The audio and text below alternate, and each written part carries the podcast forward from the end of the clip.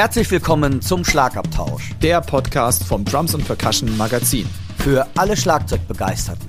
Wir sind Dirk Brandt und Timo Ickenroth. Mit Tipps und Stories und dem Allerneuesten aus der Schlagzeug- und Percussion-Szene.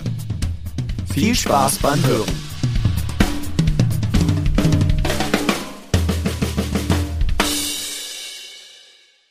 Hallo und herzlich willkommen zur sechsten Ausgabe des Schlagabtauschs dem Podcast mit meinem lieben Freund, dem Dirk Brandt und meiner Wenigkeit. Und der Dirk sitzt wie immer am anderen Ende des Mikrofonkabels bei mir. Und ich sage mal, hi Dirk.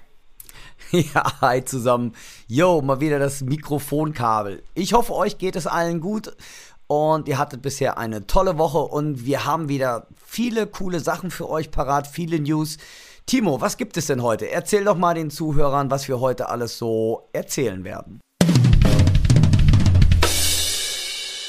Jo, also wir haben mal wieder so als groben Durchlaufplan äh, paar News aus der Drum-Szene. Wir sprechen über Jojo Meyer. Wir haben natürlich auch was aus der nationalen Szene. Da haben wir was ganz, ja, mal was anderes heute für euch.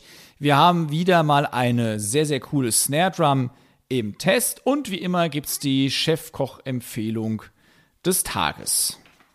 So, das ist auch schon wieder ordentlich Programm. Oh ja.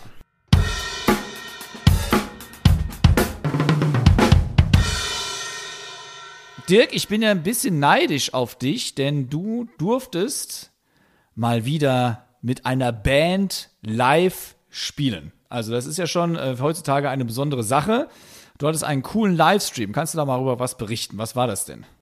Ja, das war ein Livestream ähm, von der Jamin Lounge. Und zwar wird die organisiert von dem Percussionisten und Schlagzeuger Michael Meyer. Und der stellt jeden Monat eine Liveband zusammen, die einfach bekannte Hits ohne Proben ganz nach oben einfach auf die Bühne stellt. Und da sind ganz, ganz viele illustre, ähm, bekannte Trommlergesichter auch von uns schon dabei gewesen. Vor kurzem war da Tobias Held, den kann man kennen zum, ähm, als Schlagzeuger vom Monopunk oder vom Mats Mutzke. Der Moritz Müller von The Intersphere war dabei. Ähm, also ganz, ganz viele Leute sind da dauernd am Start und natürlich auch Gitarre war zum Beispiel diesmal jetzt mit mir dabei. Der Chris Vega, der ist der Gitarrist von Sascha. Am Bass der Robert Schulenberg. Christian Frenzen, ein ganz, ganz toller Keyboarder. Und als Sänger zum Beispiel der Sven West von den Räubern, der auch mal ganz was anderes gemacht hat und für mich unglaublich die Stimme Bonita Niesen war da mit bei bei mir. Und wir haben quasi ja, uns nachmittags getroffen, kurz abgesprochen, was passiert und dann ging es auf dem Livestream, was mich ziemlich umgehauen hat. Der Michael hat erstmal eine ganz, ganz tolle Arbeit da reingesteckt, ein super Sound, ein ähm, ganz, ganz tolle Videocrew, die damit am, bei am Start war. Das Ganze wird ein bisschen gefördert von Neustart Kultur aus Berlin. Und von daher finde ich das auch sehr erwähnenswert. Und normalerweise macht er das halt immer live in der Kneipe in Unna im Schalander. Das ist unter der Lindenbrauerei. Die Lindenbrauerei ist in Ullern, so müsst ihr euch das vorstellen, eine riesige Kulturwerkstatt, wo ich denke mal so zwischen 600, 700 Leute reinpassen und wo ich früher auch schon einige Festivals gespielt habe, daher kenne ich sie eigentlich. Und ähm, da man unten im Schalander natürlich aus bekannten Gründen nicht was machen durfte, hat der Michael gesagt, nee, wir lassen uns nicht unterkriegen und hat das Ganze quasi als Livestream gemacht. Und wie gesagt, Hammer-Sache. Und wenn ihr das nicht kennt, Jamming Launch einfach mal im Internet eingeben oder wir beide werden auch den Link mal posten. Ganz, ganz tolle Sache, wie gesagt, mit äh, vielen tollen, illustren Gästen und mir hat das unheimlich viel Spaß gemacht, dass ich dabei sein durfte. Und ja, das war schon echt klasse, da die Bühne mal wieder zu rocken.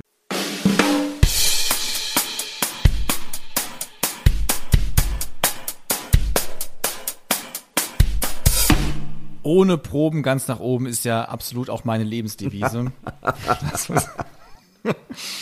oh mein Gott. Dann haben wir noch auch für uns äh, beide als äh, frisch gebackene Podcaster ja ganz äh, ja erfreuliche Nachrichten, denn wir haben mal eine lustige Aufstellung bekommen, wo wir überall gehört werden. Und das fand ich äh, ja sehr spannend.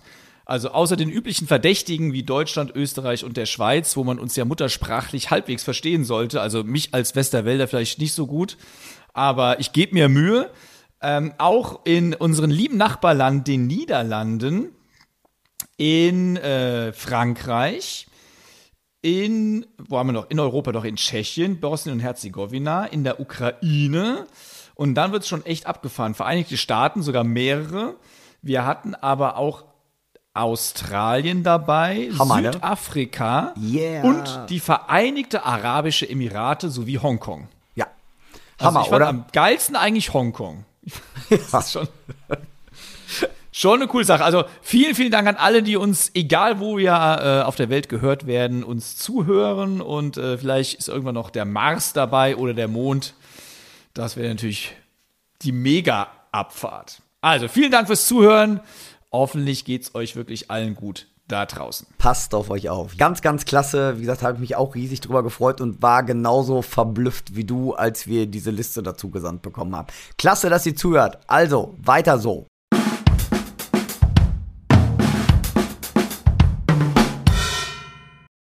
Nachdem wir in den letzten Ausgaben leider eher traurige News zu vermelden haben oder hatten, haben wir diesmal eine freudige Nachricht. Wir haben, ich glaube, überdurchschnittlich viel über einen gewissen Herrn Roy Haynes gesprochen, die letzten äh, Podcast-Folgen.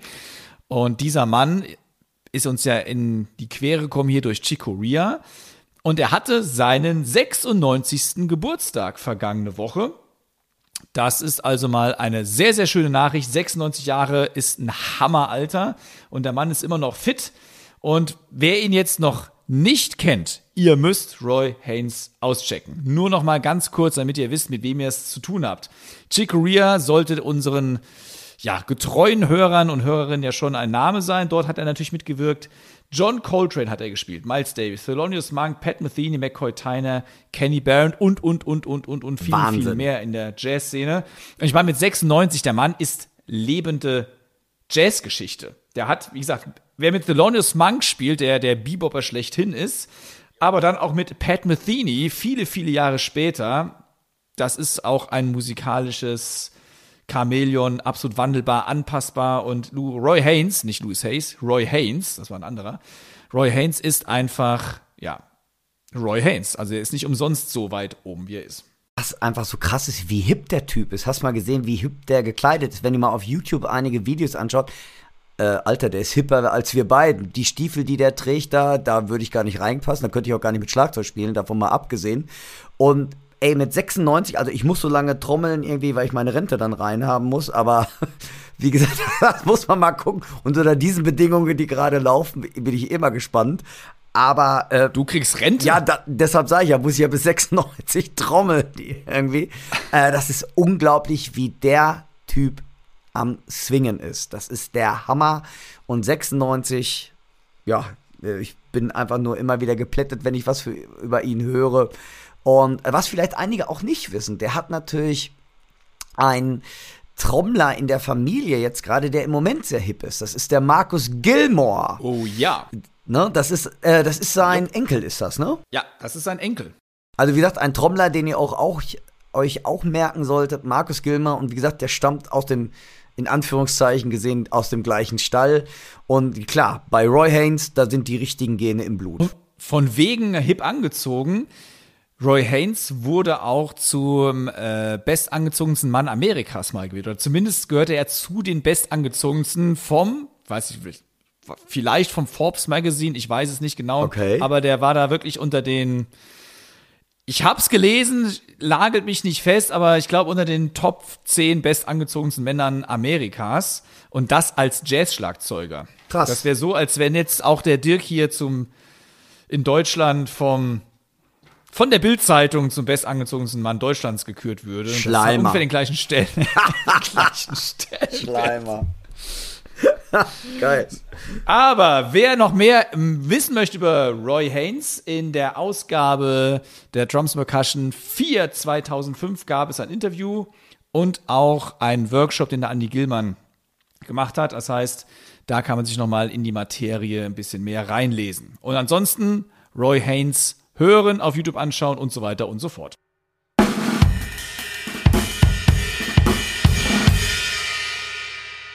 Dann haben wir noch weitere News aus Deutschland, denn man wagt es kaum auszusprechen, aber die Berlin Drum Days 2021 werden stattfinden, zumindest nach jetzigem Stand, muss man ja leider dazu sagen. Wir wurden ja schon mal äh, leider enttäuscht. Ich erinnere da an äh, Regensburg. Und die sollen stattfinden dieses Jahr vom 20. bis 24. Mai. Und es heißt ja nicht umsonst Berlin Drum Days in Berlin, aber natürlich hauptsächlich digital. Und zwar ganz organisiert vom Tramtrainer Berlin mit dem Partner Noisy Rooms. Das Ganze, wie gesagt, ein mehrtägiger Workshop. Mit dabei sind ganz, ganz ja, illustre und deutschlandweit und auch international bekannte Schlagzeuger. Neben Dirk Echinger selbst haben wir unter anderem Felix Lehrmann. Wir haben, ähm, wen haben wir denn noch alles dabei? David Anania, glaube ich. Noah Fürbringer haben wir dabei. Und, und, und, und, und. Also ganz, ganz, ganz viele Leute. Da wird ordentlich was geboten. Und es gibt noch einen Frühbucherrabatt bis Ostermontag. Da bekommt man das Ganze für 250 Euro geboten. Weitere Infos unter www.trumptrainer.com. Leute, schaut euch das an, meldet euch da an. Und ich denke mal, ist wirklich eine tolle, tolle Sache. Und mit meinem alten Roommate, dem Herrn Erchinger dabei, das kann einfach nur cool werden. Also anmelden ich denke mal, das lohnt sich wirklich bei solchen Leuten.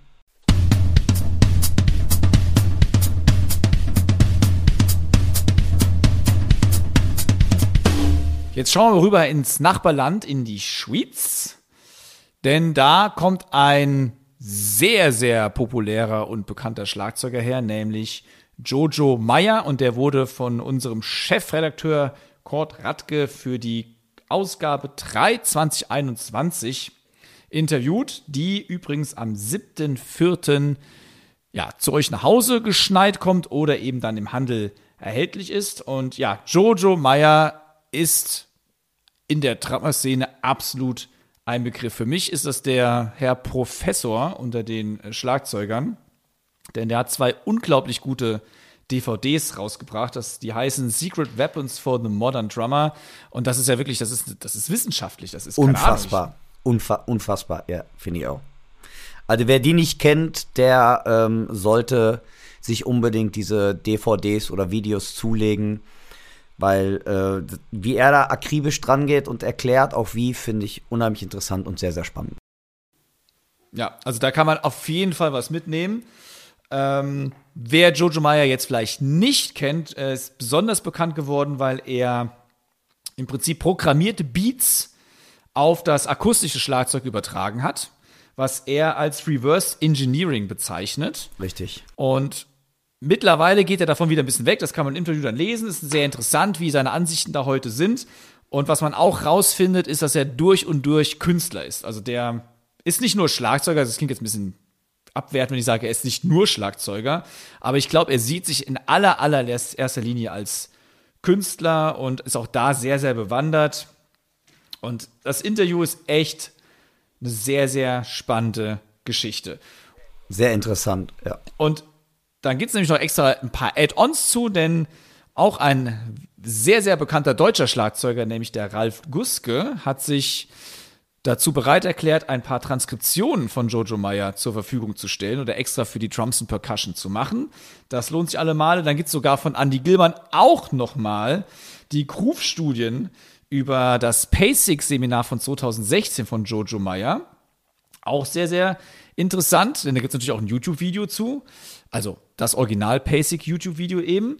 Und wer dann noch mal noch tiefer in die Materie einsteigen will und noch nicht genug Jojo Meyer hat, in der Ausgabe 2 2008 war er auch schon mal mit einem Workshop äh, vom Andy Gillmann vertreten. Also da gibt es ordentlich Notmaterial und da kann man eine Menge, Menge raussaugen. Es ist ja, höchst kreativ, was der Mann macht. Und natürlich sollte man seine Band Nerf auch nicht ganz unerwähnt lassen. Nerf ist ein tierischer Lifehack. Ich habe Nerf zweimal gesehen mit äh, Jojo und das ist einfach unfassbar. Der Typ irgendwie ist eh Also für mich ist das eher so ein Creator, wirklich jemand, der ähm, neue Wege geht, der versucht, neue Sachen zu erfinden und neue Dinge zu bestreiten. Und natürlich für mich ein absolutes Technikmonster. Also Wahnsinn. Und der dabei aber wirklich immer unkonventionelle neue Wege geht. Und das finde ich macht ihn so spannend. Ja, da kann man kaum was hinzufügen. Also, das ja. ist auch sein Ansatz. Das kann man, wie gesagt, alles im Interview nachlesen. Da würden wir jetzt schon zu weit vorgreifen. Also, checkt das Interview mit Jojo Meyer und alles, was ihr auch über ihn finden könnt, absolut, egal was, lohnenswert. Anhören, anschauen und Übematerial durch die ganzen Workshops, die Timo gerade genannt hat, von Andy Gillmann und Ralf Guske bis zum geht nicht mehr. Und super interessantes Material.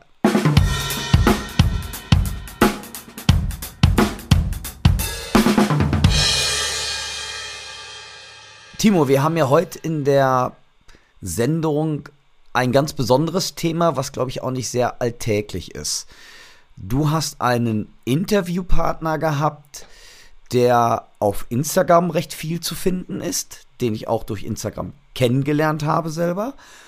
Und das ist ganz, ganz spannend. Und zwar ist das der Simon Holocher, wenn ich den Namen, glaube ich, richtig ausgesprochen habe.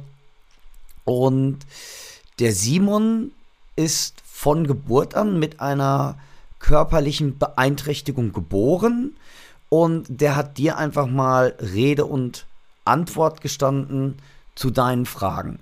Ja, ich glaube, er sagt im Interview, das heißt, ich glaube nicht, ich weiß, dass er es sagt. Es ist nicht von Geburt an, sondern er hatte kurz nach der Geburt ähm, eine Hirnblutung und dadurch ist das zustande gekommen.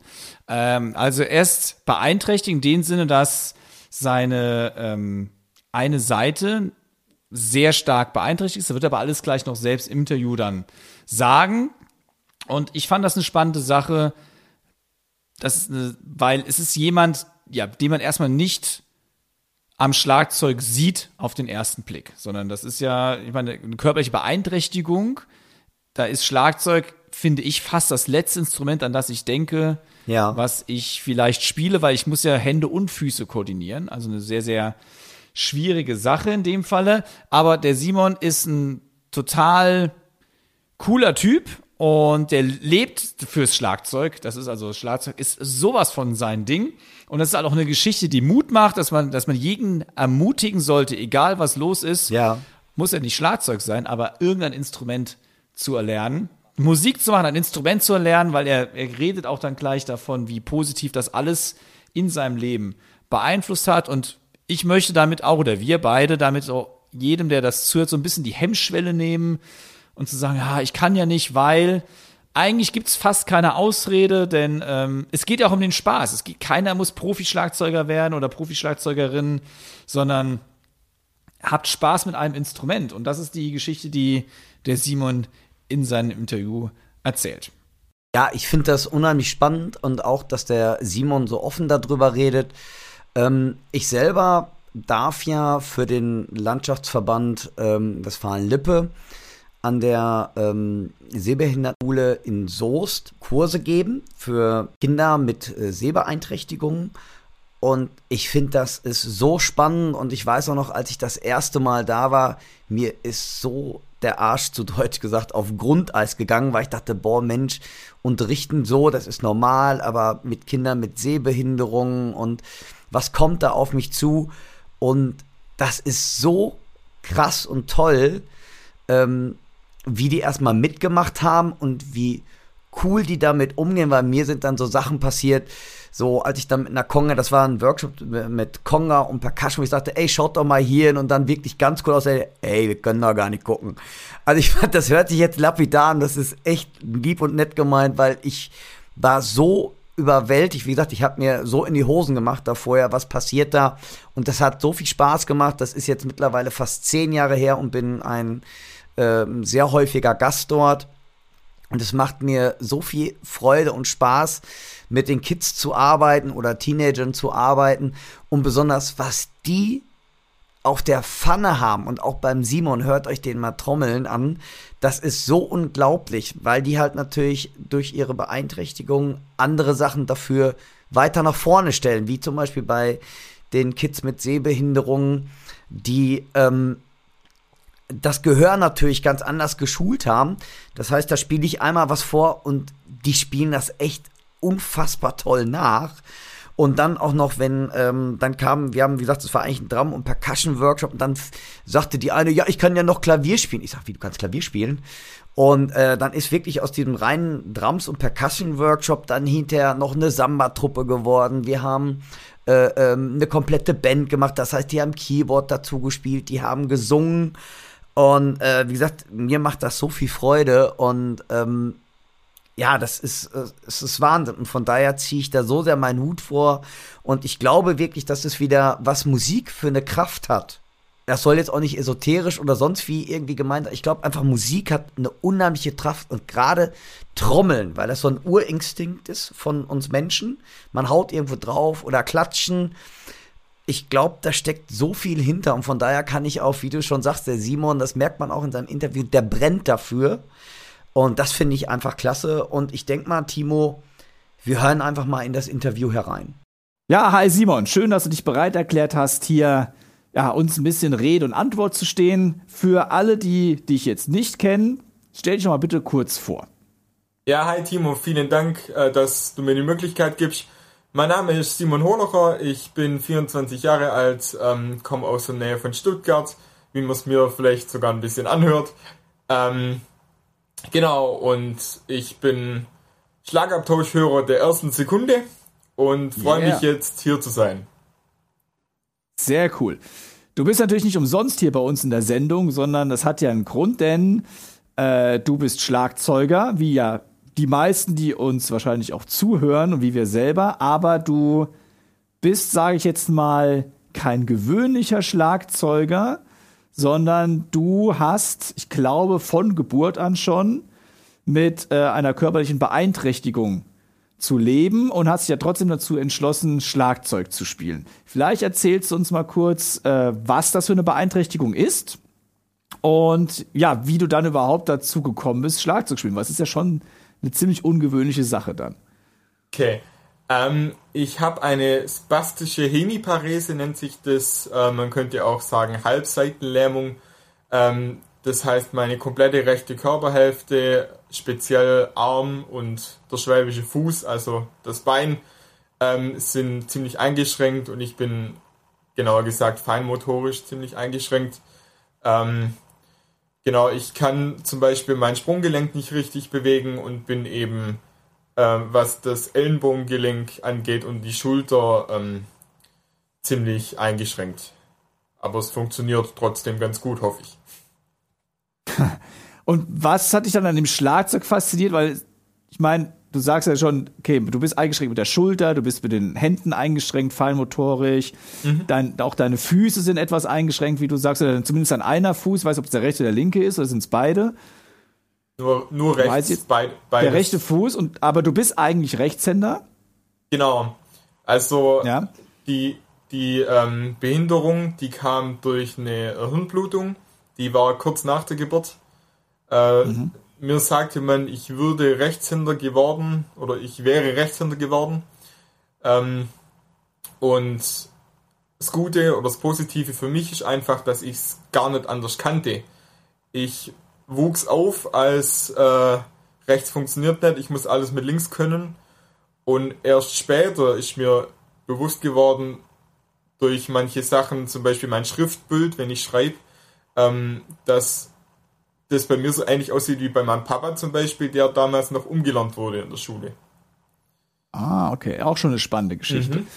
So, aber nochmal zurück zum Thema. Ich meine, der ja. erste Gedanke ist ja nicht gerade, ja ja, mein Fuß ist nicht so, wie ich möchte. Ich werde jetzt ein Instrument lernen, das, äh, wo ich die Füße noch brauche, ne, als zusätzliches Ding. Ähm, und ich meine, es ist sowieso ungewöhnlich, ein Instrument zu spielen, wenn man feinmotorisch ja nicht ja. so ganz, äh, wie soll man sagen, nicht ganz so das umsetzt wie jemand, der diese Lähmung nicht hat. Und was hat dich dann da wirklich dazu? Was war der, ja, gab es eine Initialzündung, dass du gesagt hast, ey, das ist das geilste Instrument überhaupt, das muss ich jetzt lernen und mir ist scheißegal, was, was mit mir ist und was alle anderen sagen? Ähm, so eine typische Initialzündung für das Instrument Schlagzeug gab es meines Wissens, wenn ich so ein, äh, zurück überlege, gar nicht. Ich war so der typische, wie jeder von uns ähm, oder viele von uns, hab äh, im Kindesalter auf allem rumgetrommelt, was so rumsteht und was irgendwelche Klänge von sich gibt, wenn man draufschlägt. Und dann war es eher ähm, die Initiative von meiner Mama, die dann gesagt hat, Junge, du kriegst jetzt Schlagzeugunterricht. Und ähm, dann war das oder ist das bei uns im ländlichen Raum bei der, in der Dörfer ja oft so, als Jugendlicher, als Kind gehst du entweder in den Sportverein Fußball spielen, in die Feuerwehr oder einen Musikverein. Äh, so war es dann bei uns auch. Ähm, wir sind dann auf den Musikverein zugegangen ähm, und dort auf den Schlagzeuglehrer, der äh, im Umkreis die meisten Schlagzeugschüler in den verschiedenen Vereinen betreut. Der hatte aber leider keine Zeit für uns damals äh, oder für mich nochmal einen Schüler aufzunehmen und das Gute war, dass dessen erster Schüler frisch selber angefangen hat, Schlagzeug zu unterrichten und ich war quasi der erste Schüler von dem Schüler. Und noch spezieller oder noch besser war dann, dass ähm, mein Schlagzeuglehrer ähm, äh, Musiktherapie studiert hat und dann quasi mir nicht nur Schlagzeugunterricht bei, äh, oder nicht nur Schlagzeugunterricht gegeben hat, sondern auch in der physiotherapeutischen Sicht und ergotherapeutischen Sicht nochmal geschaut hat, ähm, was das mir bringt und dass es mir was bringt. Ja, super cool. Da hast du noch quasi richtig Glück gehabt, dass, ja. äh, dass dich jemand aufgenommen hat, der sich auch mit der Materie richtig auseinandergesetzt hat. Also es ist ja wirklich, äh, wirklich Schwein gehabt. Ja. Ähm, und du hast gesagt, deine Mama hat dich ja schon von vornherein unterstützt. Die hat gesagt, ich kaufe dir ein Schlagzeug, du kriegst einen Unterricht. Das heißt, alles wie bei, bei allen anderen quasi, als wäre überhaupt nichts, ne? Genau. Das heißt, es wurde auch sehr positiv in deinem direkten sozialen Umfeld aufgenommen, denke ich mal. Genau, also ähm, meine Familie und ähm, alle Freunde waren, waren direkt dabei, weil man halt auch gesehen hat im Austausch mit meinem Schlagzeuglehrer, dass mir das halt auch ähm, viel bringt außerhalb vom Musikalischen, sondern auch wirklich von der, von der Bewegung her. Ähm, und dann, dann war das alles für alle direkt recht klar, wenn man halt nur oder nicht nur das Musikalische gesehen hat, sondern das, der Kerle äh, lernt jetzt Schlagzeug, sondern wir haben auch direkt immer den Bogen gezogen zu, ähm, das bringt dem auch ähm, ja. abgesehen vom Schlagzeug was. Und da, da war das für alle sehr gut verständlich gleich und da war das super so. Das war also quasi eine Art Therapie dann auch für dich. Genau, ja. Ne? War das denn dann beabsichtigt auch oder war das einfach nur, ist das, das finde ich ja super spannend, also ist das durch Zufall passiert, weil das sowieso die motorischen Anforderungen des Instruments erfordert haben? Oder hat dein damaliger Schlagzeuglehrer da gezielt auch noch drauf Übungen gemacht mit dir? Also, wir, er hat mich schon unterrichtet wie ein normaler, in Anführungszeichen, ein gesunder Schüler, aber wir haben schon immer noch ähm, viel drauf geachtet, sei es bei bestimmten Übungen sind dann halt Handsätze weggefallen oder haben ein bisschen dran rumgespielt. Ähm, aber wir haben im Endeffekt alles so laut Lehrplan, wenn man das so nennen mag, ähm, gemacht, aber dementsprechend ein bisschen rumgetrickst, dass es für mich funktioniert hat. Aber man könnte schon sagen, dass das Schlagzeugspielen an sich den positiven Effekt hatte. Dass ja. es nicht ein Zusatz war, der vom Lehrer doch dazu genommen wurde als Therapieansatz, den er aus dem Studium kannte, sondern das Schlagzeugspielen an sich hat dich in deinen Bewegungsapparat weitergebracht. Genau. Also, wie, wie du schon sagst, es war nicht zusätzlich noch das Schlagzeugspielen, sondern ähm, ich hatte Bock auf Schlagzeugspielen und habe mich da auch ein bisschen durchgesetzt, dass ich dann Schlagzeugunterricht äh, bekommen habe und dann war das zusätzlich einfach noch zur Therapie und nicht äh, Schlagzeug weil Therapie. Ja. Und ich weiß ja aus dem Vorgespräch, du hast ja, ja. auch dann oder du bist noch im Musikverein. Genau. Oder? Du spielst ja noch aktiv auch mit. Ja. Ähm, wie haben denn dort, weil im Musikverein ist es ja so, dass ja nicht nur ein Schlagzeuger ist oder eine Schlagzeugerin, sondern es sind ja immer mindestens vier, fünf, je nachdem, wie groß der Musikverein ist. Mhm. Wie haben denn da die anderen Schlagzeugerinnen oder Schlagzeuger auf dich reagiert und wie haben deine anderen Mitmusikerinnen auf dich reagiert? Also anfangs habe ich das alles gar nicht so mitbekommen. Ähm, wie gesagt, meine Mama ist dann zum ähm, Musikverein, zum örtlichen gegangen und ähm, hat dann angefragt, weil das bei uns auf den Dörfern so läuft, dass man direkt Unterricht beim Musikverein nimmt und man dann quasi direkt in den Verein integriert wird. Ähm, die dort waren laut Erzählungen ähm, nicht ganz so begeistert. Die haben gesagt nach dem Motto, hä, was will der mit seiner Hand Schlagzeug? Das funktioniert doch gar nicht. Also ziemlich konservativ, sagen wir mal so. Und ähm, aus den Gesprächen raus hat sich dann mein ähm, Schlagzeuglehrer dann entschlossen, okay, Simon, ich nehme dich privat in, äh, nehme dich privat als Schüler und wir lassen das nicht über den Musikverein laufen, ähm, weil dann direkt normalerweise die Mitgliedschaft mit dabei ist. Ich war dann Privatschüler bei meinem, äh, Mus äh, bei meinem Schlagzeuglehrer und bin dann erst im Laufe der Zeit, weil er auch Teil des Musikvereins war, dann selbst in den Musikverein gekommen, aber da habe ich dann schon drei, vier Jahre Unterricht gehabt. Und ähm, nachdem ich dann was konnte, wenn, wenn man so doof ähm, das sagen kann. Ähm, nachdem mein Lehrer mich dann damit reingenommen hat in, den Musikverein, war das auch für alle gar kein Problem. Ähm, vor allem für meine Registerkollegen. Wir sind mittlerweile zu siebt äh, vor oh. Corona, weil wir so viele ähm, äh, jüngere Schüler dazu bekommen haben. Also das ist echt eine coole Sache. Ähm, bei so Konzertvorbereitungen oder so muss halt ein bisschen ähm, Rücksicht auf mich genommen werden. Wir, wir gucken eh immer, ähm, dass, dass wir es so ähm, homogen wie möglich ähm, hinkriegen, die Gestaltung, weil ja, wie du sagst, nicht nur Schlagzeug, sondern auch Kesselpauken, Marimbaphon, äh, diverse Percussion-Instrumente, das muss ja alles besetzt werden. Also ich habe schon Disney-Medleys gespielt, da hat man laut Notation acht oder neun Schlagzeuger gebraucht. Und da gucken wir einfach, ähm, was soll, was kann, was darf ich spielen und dann, dann kriegen wir das schon hin. Und wir haben auch schon ähm, viel rumgebastelt.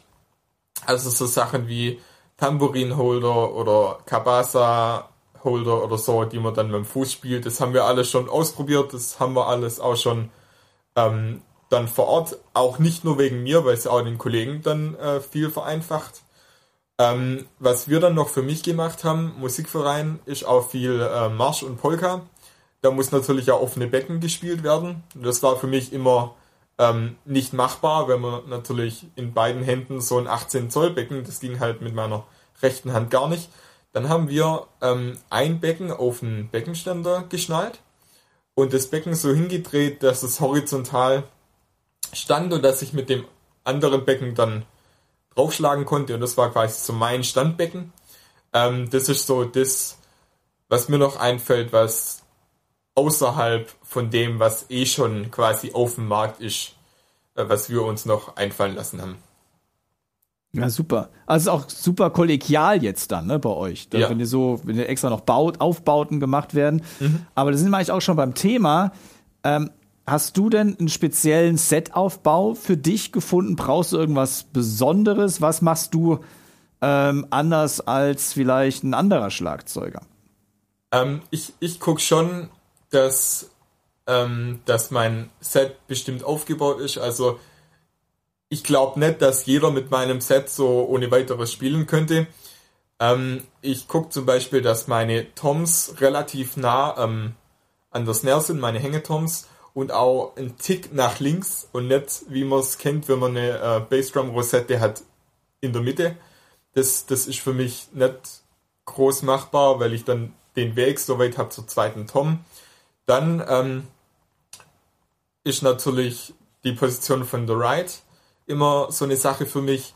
Ähm, ganz am Anfang beim Musikverein, wo man sozusagen Drumset Sharing spielt, da kann ja nicht jeder immer so das aufbauen, wie er es braucht. bei der Ride zum Beispiel gucke ich für mich selber, dass die ein bisschen nach vorne und ein bisschen nach rechts, also im Endeffekt da, wo bei einer äh, Bassdrum Rosette die zweite Tom wäre, dass man, dass ich da ein bisschen kürzere Wege habe. Was ich dann auch mache, ähm, wenn, wenn dann meine Hand oftmals leider konditionell nachlässt, ich baue es mir sozusagen auch äh, spiegelverkehrt auf, also habe quasi ein Set, wo ein, ein Rechtshänder und ein Linkshänder spielen könnte. Ich baue mir zum Beispiel äh, links noch eine Crash Ride hin, wo ich dann ähm, Sachen spielen kann, die ich eigentlich mit der Ride spielen würde, aber halt dann mit links. Oder auch bestimmte Figuren ähm, spiele ich gern mit links, weil ich äh, das mit rechts einfach koordinativ nicht hinbekomme. Sei es irgendwelche Pattern, die dann bei der Ride äh, die Barrel beinhalten oder sowas. Ähm, das mache ich dann mit links. Dann ähm, gucke ich natürlich, dass, dass alles erreichbar ist. Ich kann ja nicht alles nach links stellen, weil rechts kann ja trotzdem was spielen. Dann gucke ich, dass meine Toms alle, auch die Standtoms erreichbar sind, dass meine China, die rechts bei mir steht, äh, mit links erreichbar ist. Und ansonsten äh, einfach, wenn es koordinativ oder konditionell nicht passt, ähm, stelle ich mir das spiegelverkehrt links nochmal alles hin. Wie vorher schon gesagt, eine zweite Crash, eine zweite Ride. Ähm, manchmal sogar, das habe ich schon ein paar Mal gemacht, eine ähm, dritte Standtom im Endeffekt. Also zwei rechts ganz normal und links nochmal eine, damit ich ähm, auch mal mit links spielen kann, wenn man so äh, Achtelbeats hat, die mit der Tom gespielt werden, anstatt mit der Hi-Hat. Sowas mache ich dann. Was man bei mir auch noch dazu sagen muss, ähm, in, in den letzten Monaten oder Jahren ist ja dieses Open-Handed Playing ziemlich aufgekommen. Und das war für mich nie was Schwieriges, weil ich von Anfang an immer wieder mal getauscht habe. Ähm, wie gesagt, wenn, wenn meine Hand einfach mal müde wurde, habe ich mit links Hi-Hat gespielt und dann mit rechts auf die Snare. Ähm, da muss man natürlich, oder da muss ich natürlich als Drummer ein bisschen Abstriche machen, weil mir dann mit rechts auf das Snare der Punch fehlt aber ich weiß, dass meine Hi-Hat mehr oder weniger automatisch durchläuft. Das sind immer so Sachen bei Konzerten oder so, wenn ich merke, mm, da klemmt's, weil es dann natürlich auch vom Tempo irgendwann nicht mehr ganz so passt, dann tausche ich, spiele mit links Hi-Hat und versuche so gut wie möglich ähm, die 2 und 4 noch äh, mit rechts zu knallen. Und das sind so Sachen, ähm, da, da tausche ich äh, gern hin und her und bin da in Anführungszeichen, wenn man es so nennen will, auch beidhändig. Oder anderthalb. Was ja, schon wieder ein, was ja schon wieder ein Vorteil ist, sozusagen. Ja. Sehr gut. Ja, saugeil. Also ich finde es eine spannende Geschichte. Und ähm, man muss ja wirklich das Positive herausheben. Es hat sehr viel positive Effekte für dich gehabt. Einerseits sagst du, klar, das körperlich hat für dich einen positiven Effekt, aber du denk mal, du bist mit Leuten in Kontakt gekommen, mit denen du sonst vielleicht niemals in Kontakt gekommen wärst. Ähm, das von daher würde ich sagen, ich du bist schon jemand, der würde schon jedem empfehlen, der irgendwie eine körperliche Behinderung hat. Ey, lerne ein Instrument, egal was. Ähm, es bringt nur positive Effekte mit sich, oder? Auf jeden Fall. Also ich würde jedem empfehlen, äh, ein Musikinstrument zu lernen. Völlig egal, ob es Schlagzeug ist oder auch Blasinstrument oder Gesang oder was auch immer. Weil ähm, das Hobby oder die Leidenschaft, die dann oft auch daraus entsteht, ähm, das ist dann nachher nicht nur gut, ich kann das Instrument spielen und Thema erledigt, sondern das bringt auch so viel im Nachhinein, sozusagen, was das für ein Rattenschwanz hinter sich herzieht, dieses Instrument lernen oder Unterricht nehmen. Ja, das Schlagzeugspielen für mich ähm, hat eine sehr große Bedeutung da sind Freundschaften entstanden, da sind Kontakte entstanden, da sind Erlebnisse entstanden, die ich so nie ähm, erlebt hätte. Freundschaften entstanden, die ich so nie geschlossen hätte, weil ich die Leute nie getroffen hätte. Und das sind einfach Sachen, ähm, die bedeuten mir noch viel mehr wie das reine Schlagzeugspielen oder das reine Schlagzeug können. Ähm, einfach die Sachen drumrum ähm, sind einfach äh, Dinge, die dem Ganzen noch viel mehr Bedeutung bei, äh, beiwohnen lassen. Und ähm, deswegen ist Schlagzeug für mich alles, was drumherum so das mit sich bringt, das Beste, was mir passieren hätte können. Und das ist, finde ich, für mich auch der Hauptgrund, ähm, was auf jeden Fall jedem was bringt und ich empfehle jedem, ein Instrument zu lernen, selbst wenn man am Anfang denkt, hey, ich bin doch voll unmusikalisch, wie soll das denn funktionieren? Jeder kann ein Instrument lernen, jeder kann ein Instrument spielen, tut's auch. Sehr gut. Ein besseres Schlusswort kann man fast gar nicht finden, denn ich finde auch, niemand ist unmusikalisch, man kann immer was lernen und man merkt, mit welcher Leidenschaft du dabei bist und ja. ähm, ich meine, du bist ja auf diversen Veranstaltungen mit dabei, du machst Workshops mit und bist wirklich mit vollem Herzen Schlagzeuger. Und ich glaube, das Schlagzeug nimmt auch für dich einen sehr hohen Stellenwert in deinem Leben ein. Das merkt man einfach auch, wie du dafür brennst. Und äh, ja, ist absolut coole Sache. Also ich danke dir ganz, ganz herzlich, dass du dir die Zeit genommen hast. Vielen Dank. Und wir, äh, ja, ich denke wir werden auf jeden Fall noch von dir hören und uns auf irgendeiner Veranstaltung sehen. Ich danke dir vielmals, Simon. Bis dann. Es ist echt klasse, wie, ja, wie offen der Simon damit umgeht. Und das ist natürlich nur eine von vielen Beeinträchtigungen.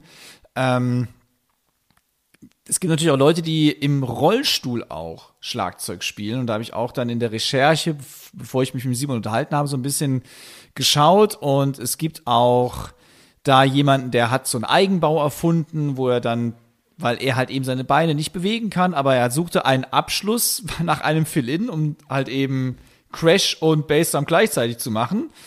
Das hat er dann irgendwie über, ähm, ja, ich kann das gar nicht, ich kann das nicht gut beschreiben. Der hat das gemacht über äh, was ein, ein Mundstück. Krass. Genau, über ein Mundstück, was er, womit er dann die Bassdrum antriggert. Also auch Wahnsinn, was da so alles passiert. Wir werden auch ein paar Links dazu hier im Podcast an dem Nachgang äh, reinhauen, wo man sich noch ein bisschen reinlesen kann. Und äh, was auch in der aktuellen Drums Percussion dann drin ist, also in der kommenden jetzt, die am 7.4. rauskommt, äh, da hat jemand sich Gedanken gemacht über eine Cajon extra für Rollstuhlfahrer. Ne? Äh, ich habe jetzt gerade die Firma gar nicht mehr parat und ich muss auch zugeben, da komme ich jetzt nicht dran, denn wenn ich jetzt da dran kommen möchte, dann stoppt nämlich die Aufnahme meines Gerätes und dann gäbe es keinen Podcast. Deswegen kann ich jetzt nicht nachschauen. Und ich weiß, dafür kriege ich einen auf den Deckel, aber es nutzt jetzt nichts. Es wird in den Link reinkommen.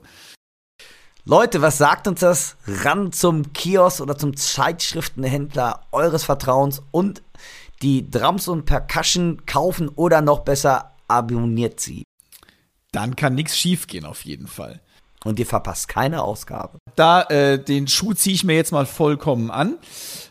Aber wie gesagt, in dem Link wird es nochmal, also in der Linkliste vom Podcast werdet ihr es nochmal finden. Da gibt es schon ein paar interessante Sachen. Allerdings, habe ich auch rausgefunden, nicht allzu viele Sachen über Schlagzeug und Behinderung, also auch international nicht. Es gibt, wie gesagt, ein bisschen was was auch so ein bisschen unter der Schirmherrschaft mittlerweile vom Dom Formularo ist. Oder Dom Formularo engagiert sich da aber einer Sache. Aber wie gesagt, national hier in Deutschland habe ich nichts dazu finden können. Und vielleicht wäre das mal eine Anregung da draußen, dass man sowas mal ähm, für Menschen mit einer körperlichen Beeinträchtigung einfach mal an den Start bekommt.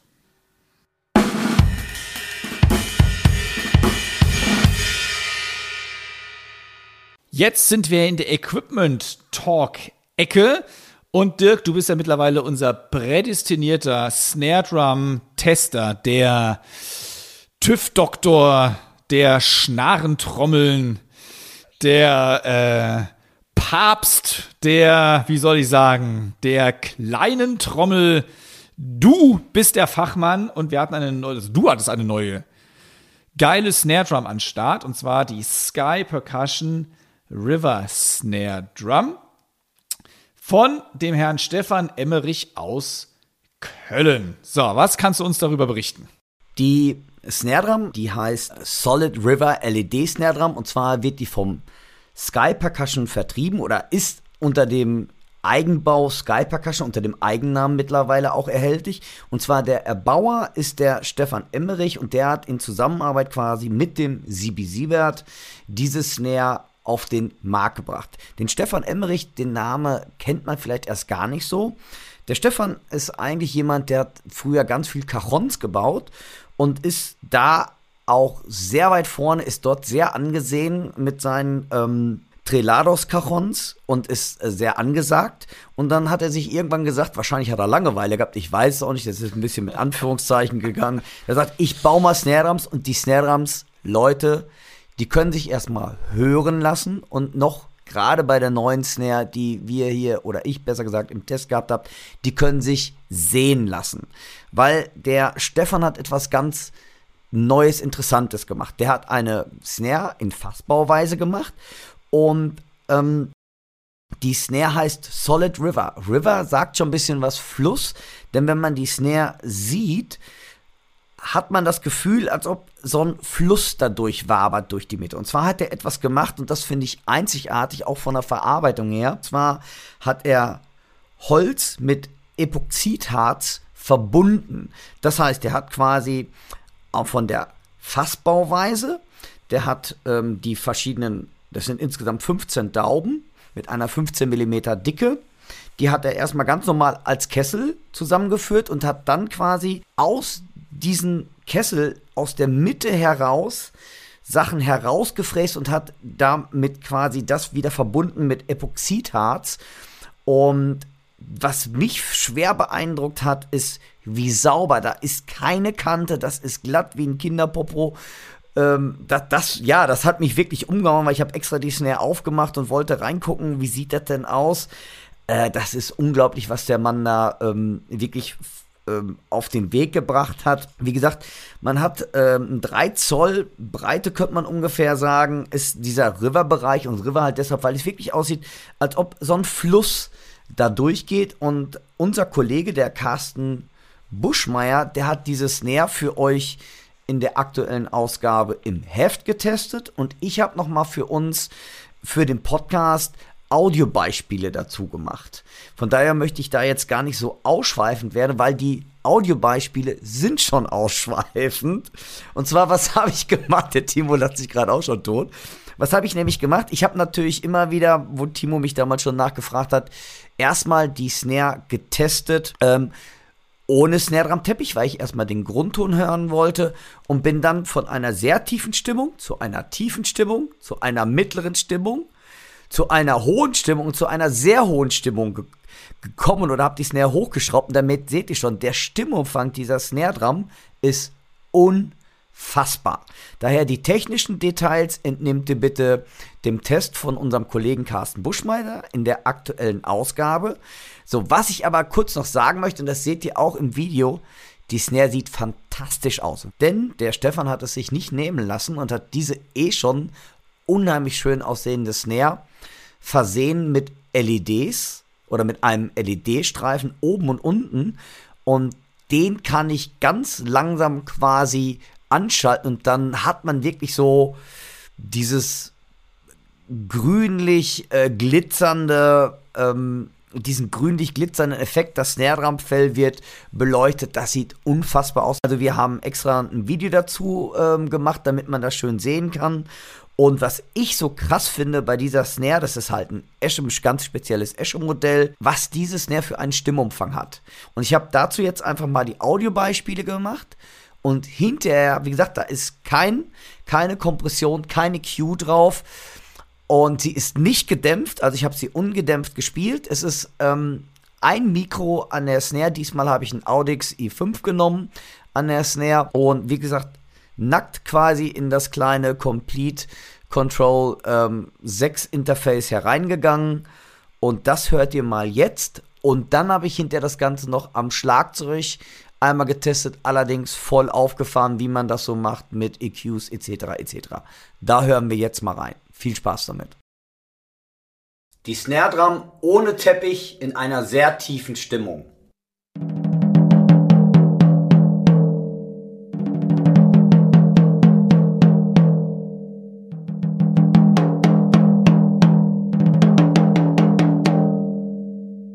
Die Snare Drum in einer sehr tiefen Stimmung mit angespannten Snare Drum Text.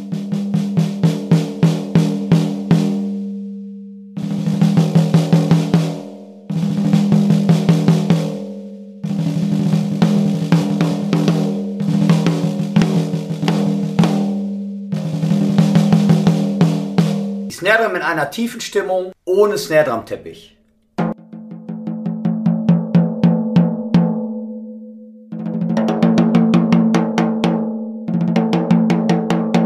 Snare Drum in einer tiefen Stimmung mit angespanntem Snare Drum Teppich.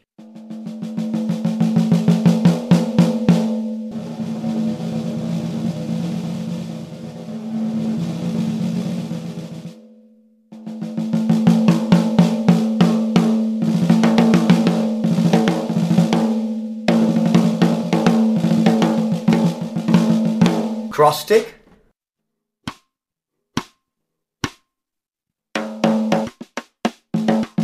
Snare Drum in einer mittleren Stimmung ohne Snare.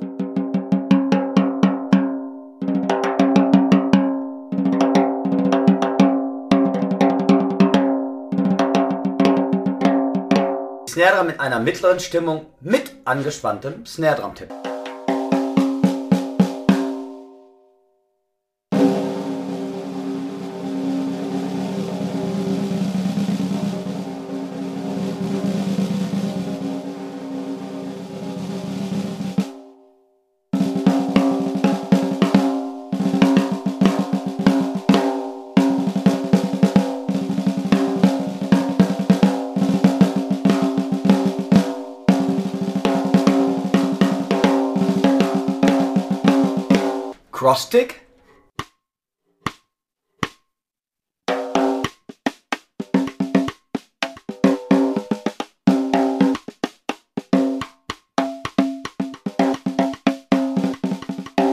Die Snare Drum in einer hohen Stimmung ohne Snare Drum Tapping.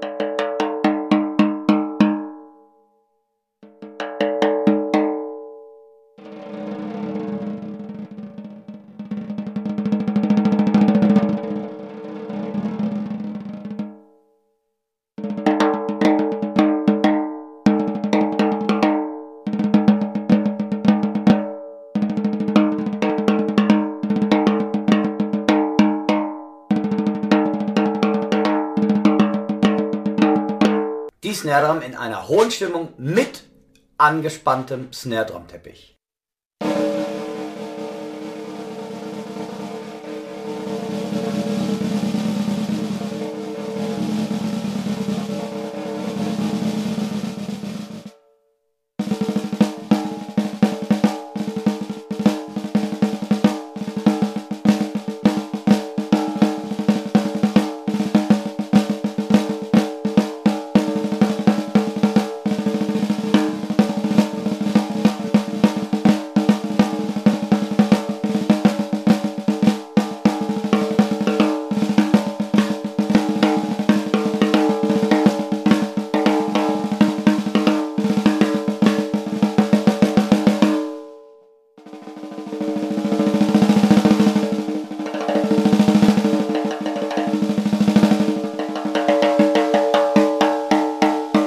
Snare Drum in einer sehr hohen Stimmung ohne Snare Drum Teppich.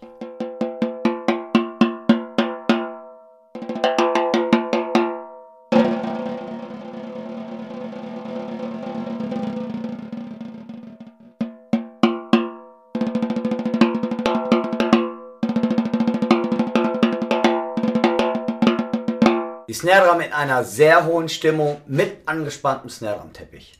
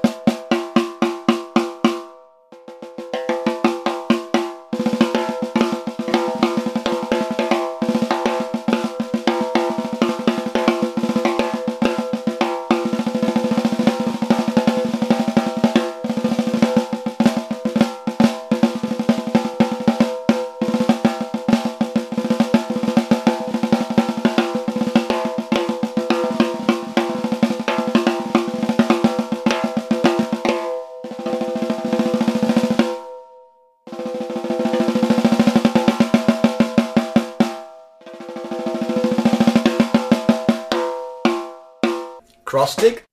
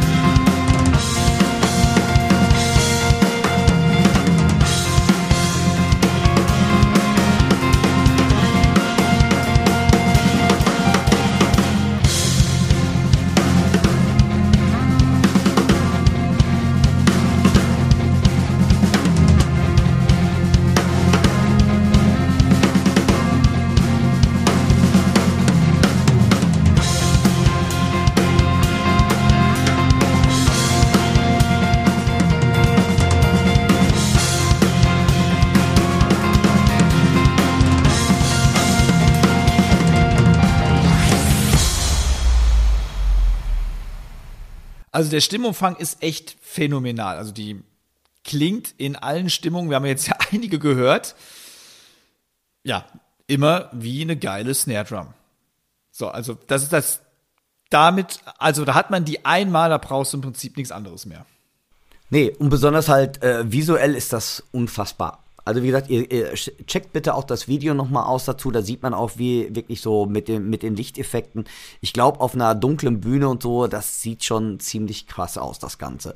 Und handwerklich ist das der Oberknaller. Und was mich auch so ein bisschen, äh, äh was ich ziemlich geil finde, da ist ja so das Sky Percussion Logo sieht so ein bisschen wie so ein, ich denke mal Sky, weil das sieht eher Flügel. Für mich sieht das immer so ein bisschen eher aus wie so ein Teufelchen, also wie so Hörner.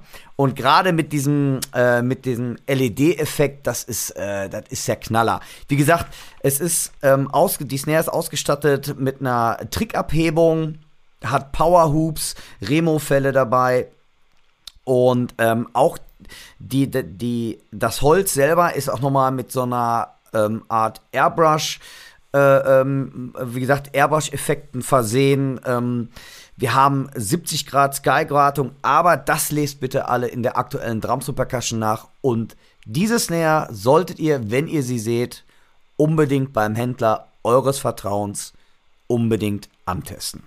Da muss ich aber kurz einwerfen, das sind alles Einzelstücke. Ja. Also, ihr müsst zu dem Händler gehen, der diese Snare Drum hat. Und ja. ich muss echt sagen, ich bin ja nicht so der Fan von, das ist ja ein ganz schöner Eimer auch, 14 mal 7 Zoll. Ja. ist natürlich auch echt ein Ding. Und vielleicht sollte man doch noch auch den Preis nennen, bevor ihr jetzt äh, der eine oder andere sagt, das haben die uns aber nicht gesagt. Denn das ist, ich meine, man muss ganz ehrlich sagen, das ist hoch, das hochwertigste vom Hochwertigen.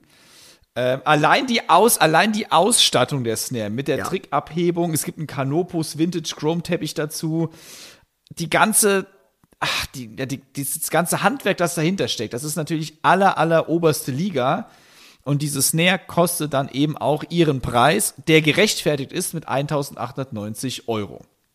Das muss man einfach so sagen. Es ist ein gerechtfertiger Preis für diese Handwerkskunst, weil es ist Kunst. Es ist kein Ding von der Stange. Nein, also, also auch ganz wichtig nochmal, auch dieses ähm, Holz mit Epoxidharz zu verbinden. Das ist so eine aufwendige Arbeit und ich habe wirklich versucht, Macken zu finden oder wo der Harz vielleicht ein bisschen über, äh, übersteht oder sonst was, weil ich gar nicht wusste, wie hat der Typ das hingekriegt. Es ist so auf einer ho auf einem so hohen Handwerkslevel gearbeitet, also das hat seinen Preis und muss ich ganz ehrlich sagen, da gibt es auch noch andere Snares, die ich kenne von anderen Herstellern, die noch teurer sind, wo ich denke, ey, hier ist wirklich absolute Handarbeit, gerade mit diesem Epoxidharz. Der Preis ist nach meiner Meinung gerechtfertigt. Es ist Geld, aber es ist auch, glaube ich, eine Wertanlage. Und ich sage immer, wenn Leute sagen, ach, das ist aber teuer, Fahrradfahren, wenn man das als Hobby hat, ist teurer. Täte mir zwar gut jetzt bei der Corona-Zeit und zwar kein E-Bike, aber ja, hast du recht. Wo wir jetzt bei dem Thema sind, war was ganz anderes. Ich habe noch eh noch einen Bericht gesehen. Es gibt jetzt die Toasthaut von der Pandemie. Was? Das kommt davon, die Toasthaut. Was ist das denn? Also wie das Toastbrot, die da, wusste ich auch nicht. Wenn du dann, wenn du jetzt zu viel rumsitzt auf der Couch und du hast deinen Laptop auf dem Oberschenkel liegen, durch die Wärme des, des Laptops Nein. verändert sich die Hautstruktur und dadurch bekommst du Toasthaut. So, das mal, um mal ein ganz anderes off Leute, jetzt zu machen. das war jetzt der Bringer der Woche. Ui.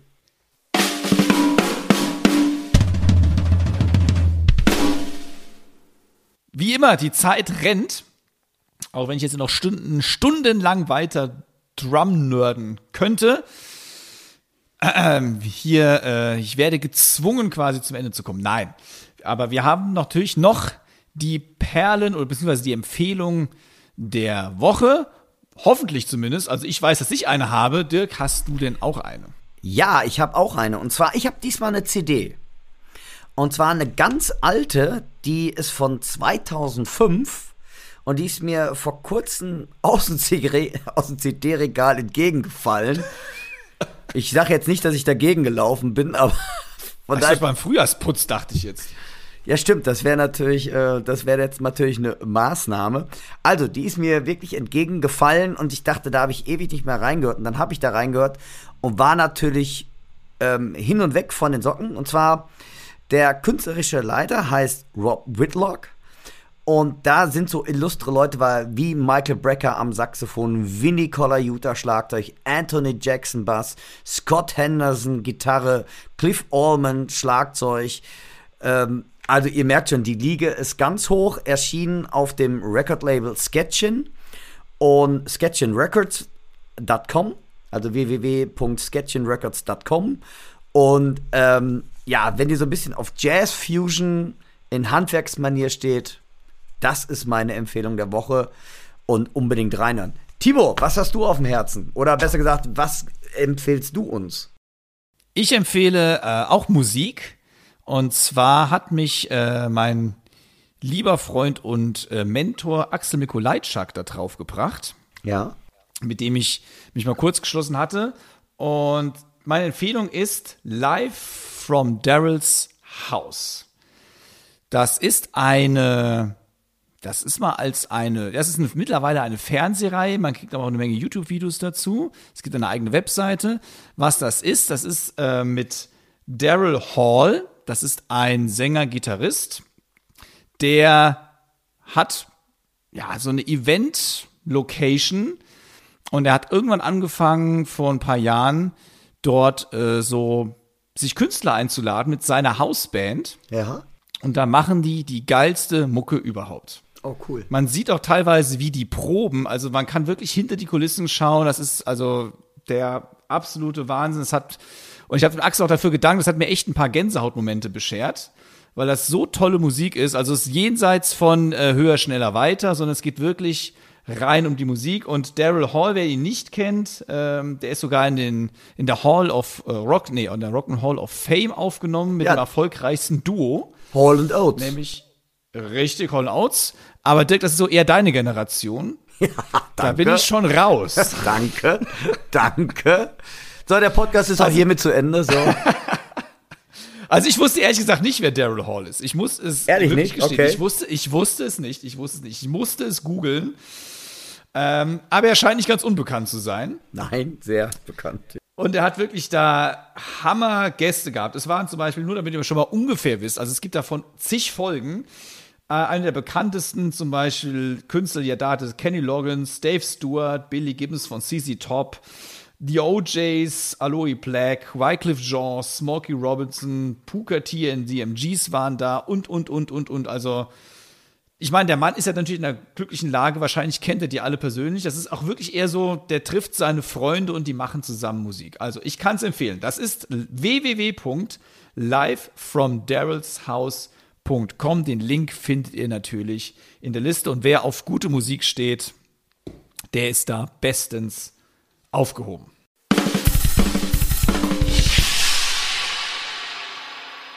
Das war die sechste Folge. Der Hammer. Wahnsinn, ne? Der Hammer, wirklich. Also vielen, vielen Dank wieder fürs Zuhören. Ich hoffe, ihr hattet genauso wie wir beide eine Menge Spaß dabei. Ähm, wir freuen uns aufs nächste Mal. Episode 7 folgt natürlich. Äh, zumindest ist das der jetzige Plan. Wir sind, wir sind Gott sei Dank im Podcast ja Pandemie sicher, kann man ja sagen. Wir haben Social Distancing hier. Ja. Mehr geht gar nicht. Wir könnten sogar in Quarantäne das Ganze machen. Also wir sind sowas von vorbereitet.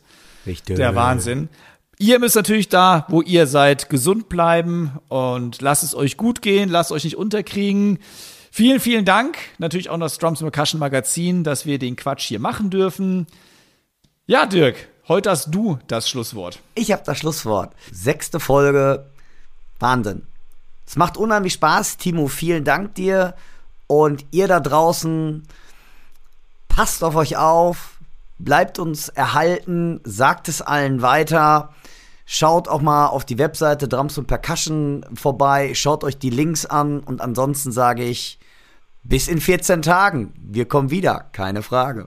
Und jetzt schiebe ich doch noch einen hinterher. Wer Bock hat, uns zu schreiben oder eine Frage hat, wir beantworten die natürlich gerne, der schreibt eine E-Mail an podcast at drumsundpercussion.de. In diesem Sinne, oder er schreibt uns persönlich an. Dirk, du bist auf allen Social Media Kanälen genau. vorhanden. Ich auch. Also schreibt uns persönlich an. Und da freuen wir uns natürlich auch drüber. Und jetzt heißt es Tschüss. Tschüss. Bis bald. Ciao.